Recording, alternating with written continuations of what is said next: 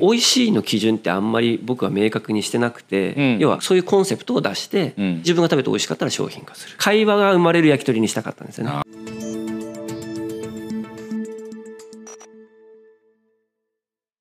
皆さんこんにちは。EC の未来へようこそ。本日はですね株式会社須田本店の代表取締役須田武彦さんをお迎えいたしましてネットとリアルというお話でお伺いしていきます。須田さんよろしくお願いしますよろしくお願いいたします。須田本店ということですけど支店はあるんですか？視点はないです。でも須田本店という、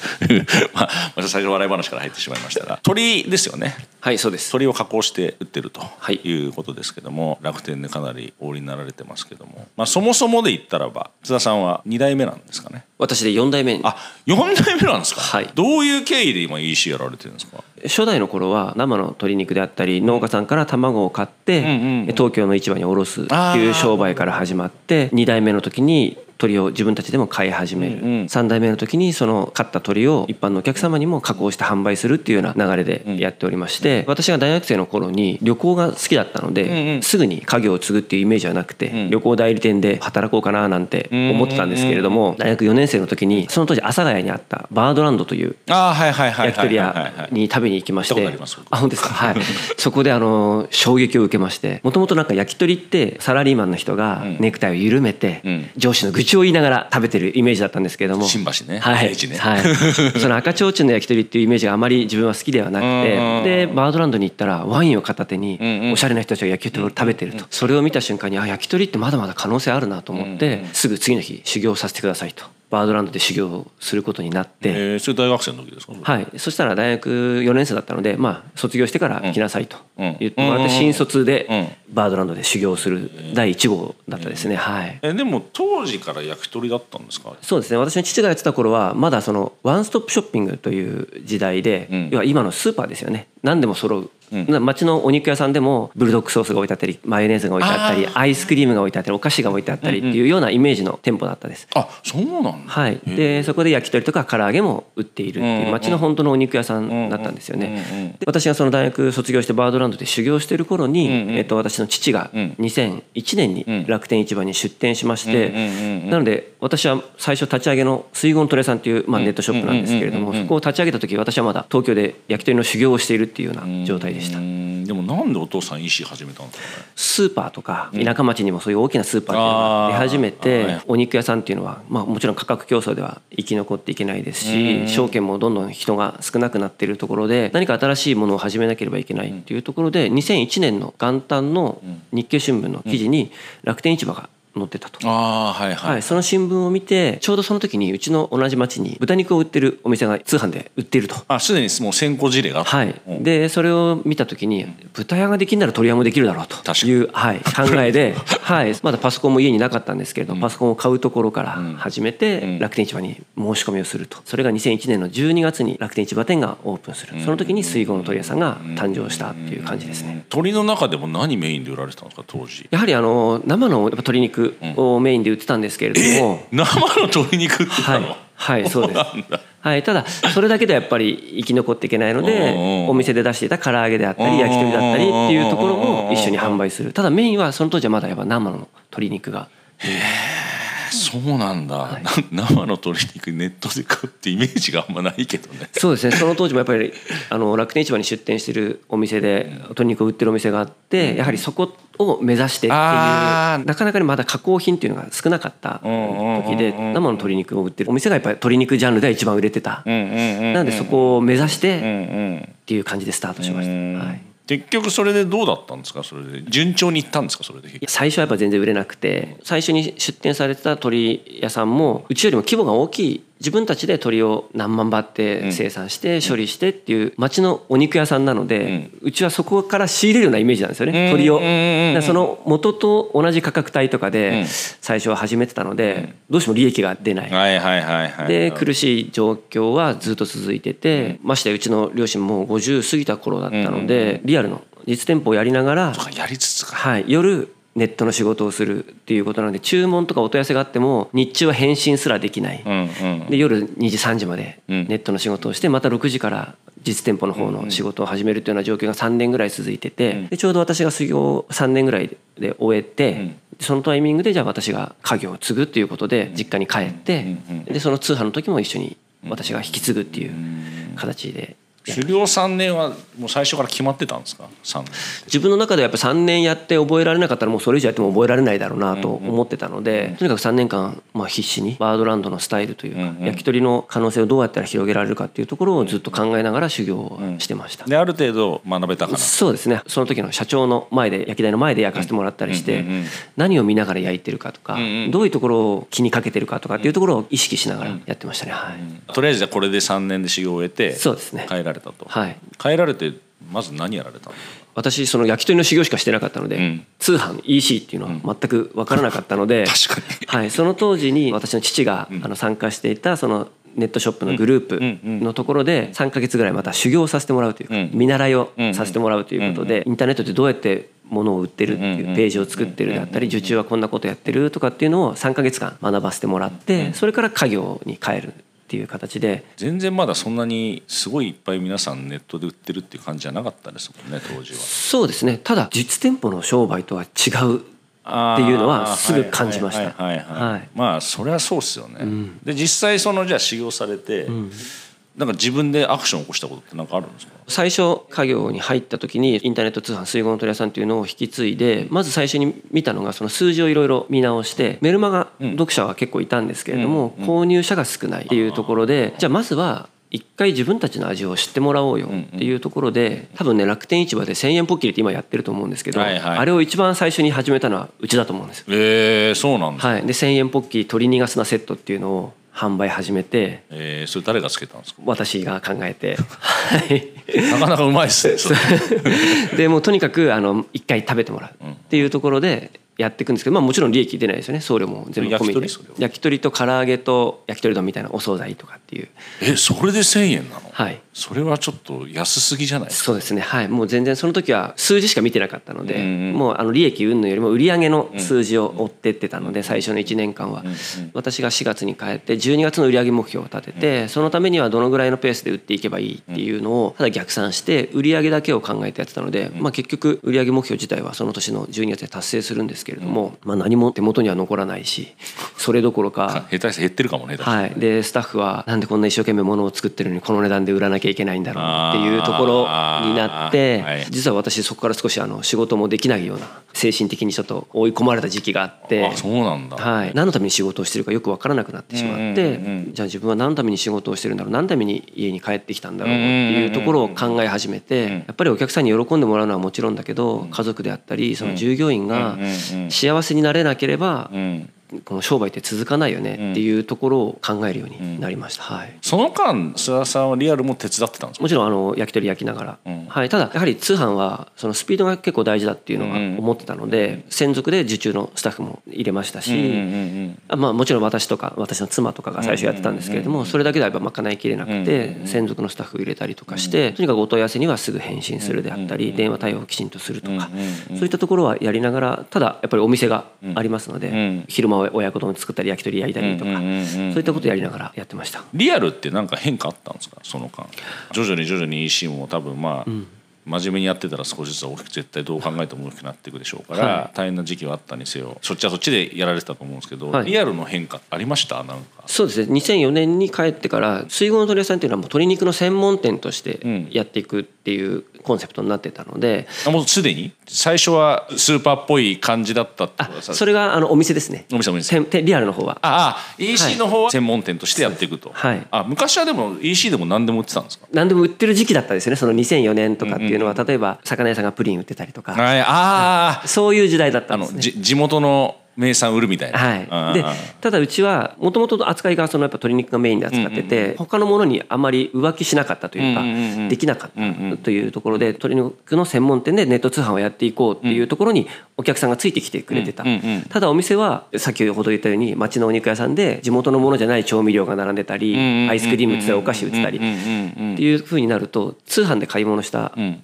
お客様がお店に来ると、ん。あれなんかちょっと雰囲気違うかなってうんうんいううん。そのギャップが自分たちも感じてたんですよね。ああなるほどなるほど、はい、それで2006年に、ん店舗を改装して、うん。じゃあ鶏肉の専門店ってどういうイメージかなというところで、まあ、もちろん鶏肉しかない。調味料も地元の調味料であったり、そういう地元の醤油とかっていうところだけを置く。でさらに今までは全部テイクアウトだったんですけれども、私がそのバードランドで修行してましたので、出来たてを食べてほしいというところでイートインのスペースを作って、まあ、焼きたての焼き鳥だったり、親子丼であったりそういったのを食べてもらえる。鶏肉を全て満喫できるようなはい場所にしようっていうふうにして店舗を作り直しました。今じゃ結構当たり前ですけど、当時でもやっぱりネット見てお店来るとはい。いう人が多い多かったってことですね今の話で言ったら結結結局は、はい。それでイメージがちょっと違うと。ネットではだから鶏肉の専門店でやってたけど、リアルでは町のスーパー、はい。まあ、鶏肉も鶏肉メインだけど、はい。その他のいろんなものも売ってるよねっていう感じでやってたから言ったらなんか専門店って聞いてきたのにちょっと違うよねと。そうですねい。う思いがあったけどだそれがおかしいと思ったからやり直してはい。イートインも作ってっていうことでやった結果お客様の対応に変化はあったんですか最初は地元のお客様からはちょっと惹かれたというかここのお店でイートインしないでしょみたいなやっぱりなんかそのテイクアウトのイメージがずっと強くてうん。レストランではなかったのでまだ田舎の方でイートインっていうそのカウンターでなんか食べてっていうのがあんまりまだなかった時期だったので後ろにショーケースがあるんですね。冷蔵庫とかのショーケースがあってそこについたてを立ててほしいとかそうするとお店の一体感はなくなってしまうんでも地元の人からすると買い物してる人たちに食べてるとこ見られたくないとかあそういうイメージがあって最初初あまりあのイートインのスペースっていうのはちょっと受け入れられないような雰囲気だったんですけれどもむしろ週末になるとん。東京の方から親子丼を食べに来てくれるお客さんが増えてきて他県ナンバーの車が止まってたりすると田舎の方なので東京のナンバーの車が止まってるね須田さんのところっていう風になってあ親子丼とか食べてるいいんだという雰囲気が少しずつ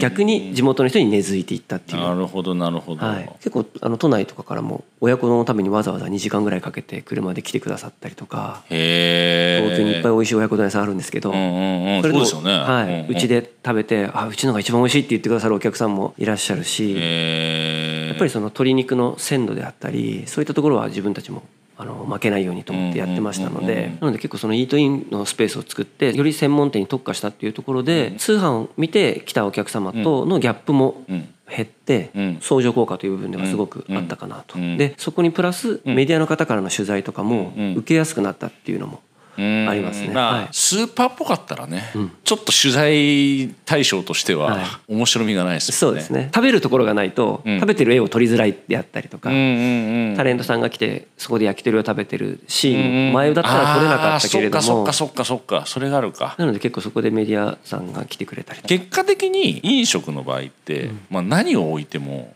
美味しくないとダメじゃないですか、はい。まあ当たり前ですけど、はいそうですね。こんなのは、うん。いや当たり前なんですけど、でもなんか通販で買ってもらって、またお店来てくれるっていうことは、やっぱり美味しいからですよね。やっ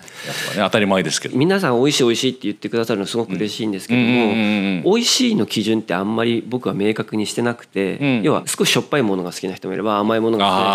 きな人もいるなるので、僕が言う美味しいは自分が食べて美味しいものしか基準がないんですよ。誰が食べて美味しいかどうかっていうのはちょっとわからないので、その美味しいに基準を置くと商品を作る時にすごく困ってしまうのでまず美味しいに関しては自分が食べて美味しい、うんうん。これを誰かに食べさせたいと思えるものっていう基準だけしかないんです。ただその他には鮮度であったりそういった目に見えて分かるもの誰から見ても分かるものっていうところは基準を設けててうん。そうじゃない美味しいっていう曖昧な表現だとん。商品開発する時にすごく困るので。なるほどなるほど、はい、で誰が食べても美味しいものってやっぱ絶対作れないので万人受けするものを作ると逆に外れたりとか、そういうふうになるので、んとにかく自分が食べて一商品一商品コンセプトをやっぱちょっと変えててう、ーん。その辺が結構えー、難しい。須田さんのじゃあ僕が美味しいものっていうのを全面に出してるってことなんですか？逆に言えば。はい、なんで商品開発してスタッフに食べさせて、え美味しくないって思って自分が食べて美味しいと思ったら商品化しますし、ん逆にスタッフが美味しい美味しいって言ってても自分が美味しくないと思ったら商品化しないですし、ええ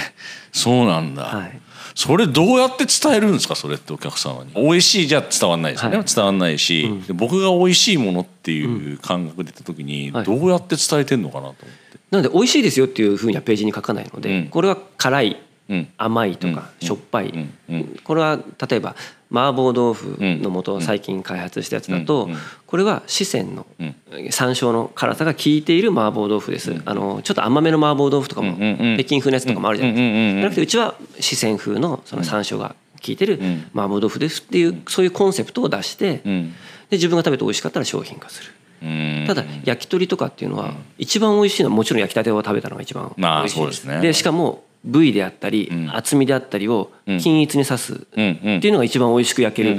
焼き鳥なんですけれどもそれだけを売っててはうちとしては面白くないのでその水ごとに丸ごと1本っていう焼き鳥があるんですけれども長さ2 7センチぐらいの串に12種類の鶏の部位を1本に刺して焼くっていう。その商品のコンセプトは鶏肉を美味しく食べてもらうことではなくて、うんうん。12種類部位があってその一つ一つの違いを楽しんでもらうこと。ななるほど。なのでうまく焼くの難しいんです。だからだからさ厚みも違うし厚みも違うし部位も違うし。ね、うん。焼き鳥屋さんから見るとちょっと邪道かなと。それじゃ美味しく焼けないでしょって言われるわけです。でも美味しさを求めてないので。うんうんうん。鶏肉の専門店が鶏肉を鶏を1羽丸ごと食べてもらうための焼き鳥です、うんうんうん。フルコースの焼き鳥ですっていうのがコンセプトなので、うんうんうん。この焼き鳥がめちゃくちゃ美味しいですっていう売り方ではなくて、うんう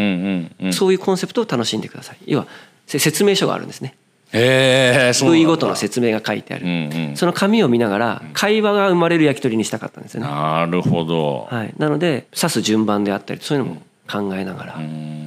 えそれって冷凍で送ってるんですか？冷凍でも冷蔵でも。焼いたものを冷蔵冷凍する、はい。ああそうか。じゃあもう解凍すればそのまま食べられる状態。そうですね。湯煎で温めたり、まあ、電子レンジで温めたり会話が生まれるレシピってなんかいいっすねなんか。うちのコンセプト食卓に笑顔をっていうのがああお客様の食卓に鶏料理を通して笑顔をお届けしたいっていうのがうんコンセプトであるのでやはりなんか「え何この焼き鳥」まずなる。うんうん「え何説明書ついてる」うん。あこれがソリって言うんだとか、うんうん。そういったソリって何なんだろうみたいな、うんうんうん。ちょっと調べてみるかとか、うんそういったところにつながっていくと面白いかな、うん僕も焼き鳥は好きだから食べ食べますけど12種類ってなんかそんなにあったっけって感じですもんね。いやそうですよね。でも実際あるんですねそんなあるんです。で1話から1個しかない部位とかもあるので、はい、まあまあ心臓ハツとかは。ああそうかそうかそうかはい。そうかそうかそうかあとソリっていうもも肉の付け根なんですけれど、それは僕あのバードランドで学んだ部位でうん。もともとは普通日本にはソリっていうのなくて、うん。もも肉として販売されてたんですね、そしたらそのバードランドのに恵比寿のロブションのフレンチその人が食べに来た時に「ソリレスっていうのはないのか」と焼き鳥でっていう話になってそれがもも肉の一部うんの筋肉の塊なんです。うん。ねこれはフランス料理ではすごく大事にしてる部位なんだ。っていうところからそれを切り取ってしまうともも肉としての価値は下がってしまうんですね。形が崩れるのうんで。だとお肉屋さんでは普通もも肉っていうとそのソリがついた状態で売ってるんですけれどもそれをソリっていうのをまず取ってしまって焼き鳥にする、ん。うちだとその切ってしまったお肉は唐揚げに回したり、うん。他の焼き鳥に回したりっていうのができるので、あー。そういうのができるんですけれども、うんうん。なかなかそれを普通のお肉屋さんだけでやろうとすると、ん。そこ切っちゃったらもも肉売れないじゃんとかなってしまうんですよね。それを大事にするがために他のものを捨てなくちゃいけなくなるそうですね。あなのでまあうちは鳥いろいろ加工品も他にもあるので、んそういうのに回せたりとかして、うんなのでその12種類の部位が作り出せたという。あなるほど、鳥専門店ならではってそうですね。ねはい。鳥専門店ならではだしそのアピール方法はまさに専門店っぽいなって感じですよね。そうですね。そう鶏肉をどう楽しんでもらえるかっていうのをやっぱ考えて商品開発してるので麻婆豆腐も別に鶏肉使わなくてもいいんですけど、うんうん。まあやっぱ鶏肉なので鶏肉と鶏ガラスープを使ってたりとか、はいはいはいはい。鶏肉屋さんが作るカレーだったらどういうカレーかなとか、うんうん。チキンカレーって皆さん肉がトロトロに柔らかいイメージとかってあるじゃないですか、うんうんうんうん。じゃなくてお肉の弾力を楽しんでもらえるチキンカレーがいい、うんうんうんなんで肉は煮込まない。うんうん香辛料まぶして焼いうんうんてうん。合わせるだけ、うんうんうん。その代わりそうするとルーに鶏の旨味がないので、うん。そのルーに水ではなくて鶏の白湯スープを使う、うん鶏の旨味をもともとそこにスープに飲み込ませるっていう形でカレーを作ったりとか鶏肉屋さんならではの商品っていうのを考えて。なるほどね、はい。い、ややっぱ美味しくないとダメだよねっていうふりをし,、した中で、須田さんからその答えが返ってくるとはっていうか本当ですいやいやだからまあほら美味しさの基準はバラバラだから、だから僕はその自分が美味しいものと、みんなが楽しんでもらえるっていう、そのコンセプトがやっぱり逆にお客様に響いてるんだろうなっていうのが、すごいなんか今話してて感じました、あありがとうございます。でも本当にそこを目指してずっと商品のほか作ってきてたのでそれをお客様が分かってもらえるようになると、お店に来た時も、この前のあれああだったよねとか、ん。商品を軸にして会話が生まれたりとかああなるほどそういうのも出てくるので、ね根本的には食品やっぱ美味しくなきゃっていう、やっぱそこが普通の人は多分そこに目いっちゃうんですけど、その切り口がいいっすね。あありがとうございます。ん、それはちょっと僕も思いました、はい、じゃあちょっと前半ちょっとこれで一回はいさせていただいて、後半また引き続きネットとリアルですね。